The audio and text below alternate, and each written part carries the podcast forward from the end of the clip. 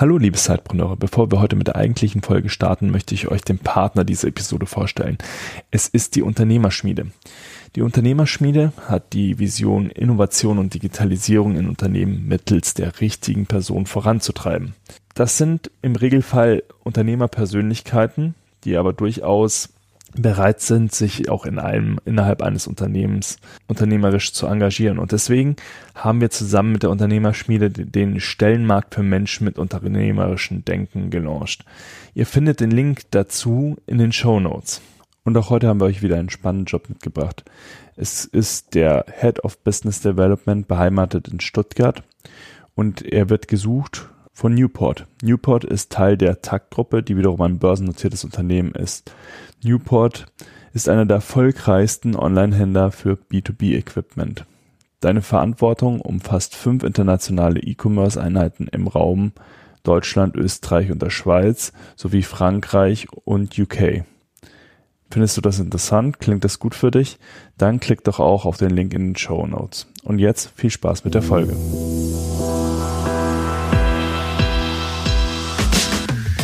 Willkommen im Sidepreneur Podcast. Deine Fragen, unsere Antworten. Und jetzt ganz viel Spaß mit der Show.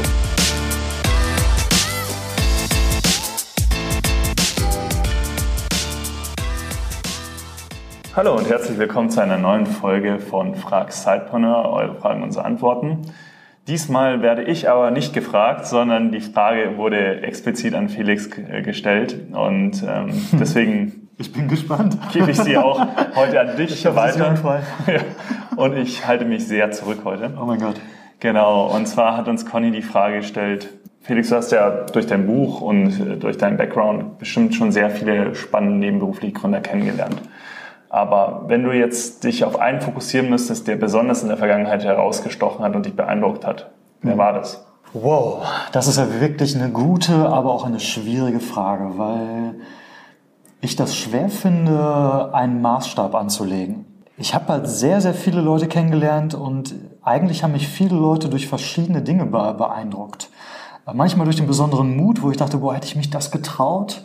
Ähm, viele von euch kennen ja sicherlich noch das Palmenbuch, äh, Palmen Costa Brauxel. Zum Beispiel die Story von äh, Anja Koschemann, die mit ihrem damaligen Partner mehr zusammen machen wollte und die sich dann äh, getraut hat, so muss man das sagen, ähm, Sexspielzeug zu machen mit ihm.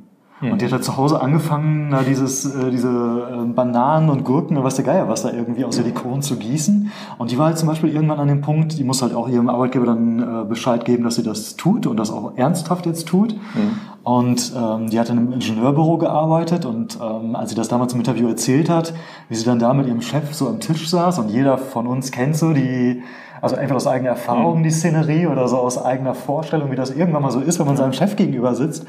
Ähm, Conny, und dann sitzt du da und dann musst du dem erzählen, ja, ich mache jetzt übrigens äh, Dildos hat mich unglaublich beeindruckt. Ich meine, die ähm, Situation an sich ist ja schon mal schwierig, dass man einen Termin mit seinem Chef macht ja, ja, und mega. sich den, den, Mut findet, darüber zu sprechen, dass man jetzt irgendwas machen möchte. Genau. Und dann stelle ich mir das bei dem Thema halt auch nochmal wirklich schwieriger vor. Ja, und das, das ist jetzt noch nicht irgendwie ähm, in Berlin so einem hippen Startup, wo alle cool drauf sind irgendwie gewesen, sondern die hat äh, in Dresden gearbeitet, in einem Ingenieurbüro, was richtig solider Mittelstand. Und dann stelle ich mir das vor, wie die beiden da saßen. Also das hat mich sehr, sehr, sehr beeindruckt. Hat mich bei ihr, um jetzt bei ihr zu bleiben, übrigens auch beeindruckt, wie sie es dann gemacht hat und wie clever das damals war, wenn man jetzt das Produkt irgendwie so gut findet ne, und man möchte das verfolgen.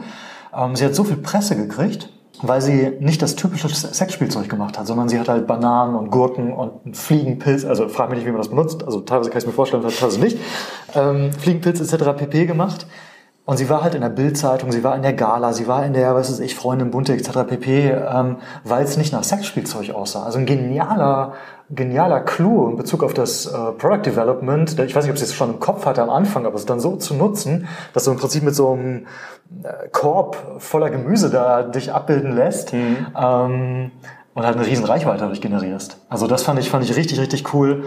Ja, und wir haben damals auch durch die Übrigens ganz kurz, wenn ich da einhängen darf, Bitte. auch ein Problem, was halt tatsächlich auch große Marken in dem Bereich haben, dass sie ja auch zum Beispiel in sozialen Netzwerken ganz schwer Anzeigen schalten können, ja. weil weil es natürlich die über den Jugendschutz äh, rausgefiltert wird oder gar nicht freigegeben wird, zum Beispiel Facebook-Anzeigen.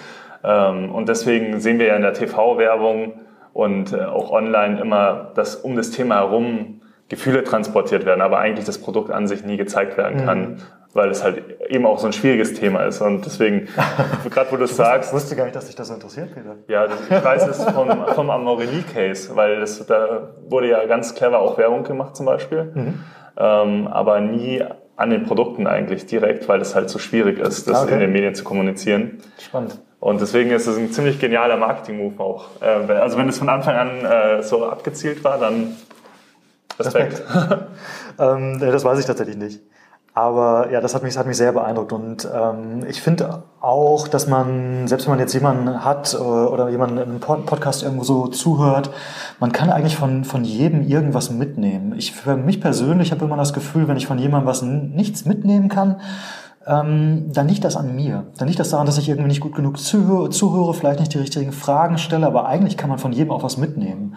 Und was habe ich damals von Anja mitgenommen? Ich habe mitgenommen, ähm, dass man Mut haben muss und dass unser Thema, wo wir dachten, boah, jetzt sind wir aber mutig, ein Witz dagegen war.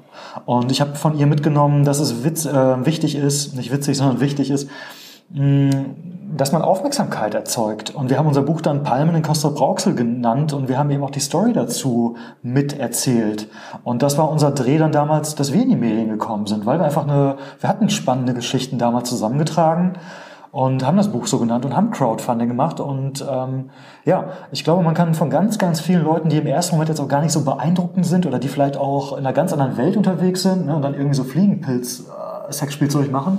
Ich glaube, man kann von ganz, ganz vielen echt was lernen. Also Fliegenpilz hatte ich, ne? Der hat mich, der hat mich beeindruckt, ja. Beeindruckt. Wir, wir durften uns auch damals am Ende äh, was aussuchen, ja. Hm.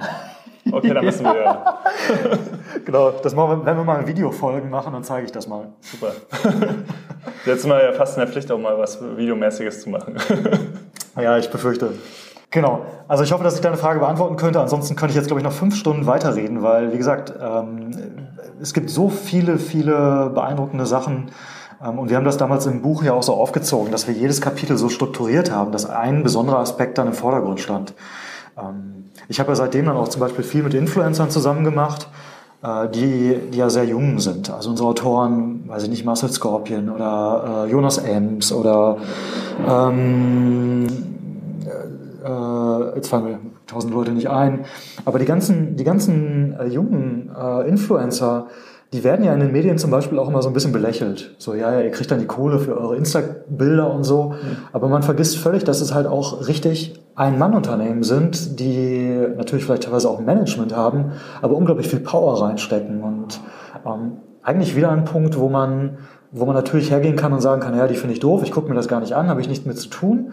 Oder man, man schaut, was machen die richtig und wie machen die das und wie gehen die, wie gehen die an die Dinge heran? Ähm, und das finde ich, finde ich immer spannend. Also ich glaube, man kann aus ganz, ganz vielen Bereichen echt was lernen, zu dem man gar keine Anknüpfungspunkte hat. Mhm. Ja, super. Ich glaube, dann sind wir erstmal durch. Ich fände es vielleicht spannend, dass wir da nochmal irgendwann eine Folge drüber machen. Vielleicht gehen wir da auf einen anderen Aspekt ein. Ja, Part 2 so der Folge, Peter, mich würde interessieren, wen du am beeindruckendsten fandst. Ja, gerne auch in einem zweiten Teil. Für heute machen wir mal die Klappe zu hier. Und äh, ja, vielleicht beleuchten wir auch mal einfach andere Aspekte in der folgenden Folge. Also jetzt heute war es der Mut zur Sache. Vielleicht schauen wir uns auch einfach mal ein Geschäftsmodell an. Auf jeden Fall. Geschäftsmodell genau. auseinanderpflücken macht ja, auch Spaß. Das macht auf jeden Fall auch Spaß und das nehmen wir uns mal vor für den eine der nächsten Folgen. Also. Macht's gut. Bis bald. Bis bald. Danke. Du hast auch eine Frage? Dann stell sie uns. Schreib uns eine Mail an info@zeitpreneur.de.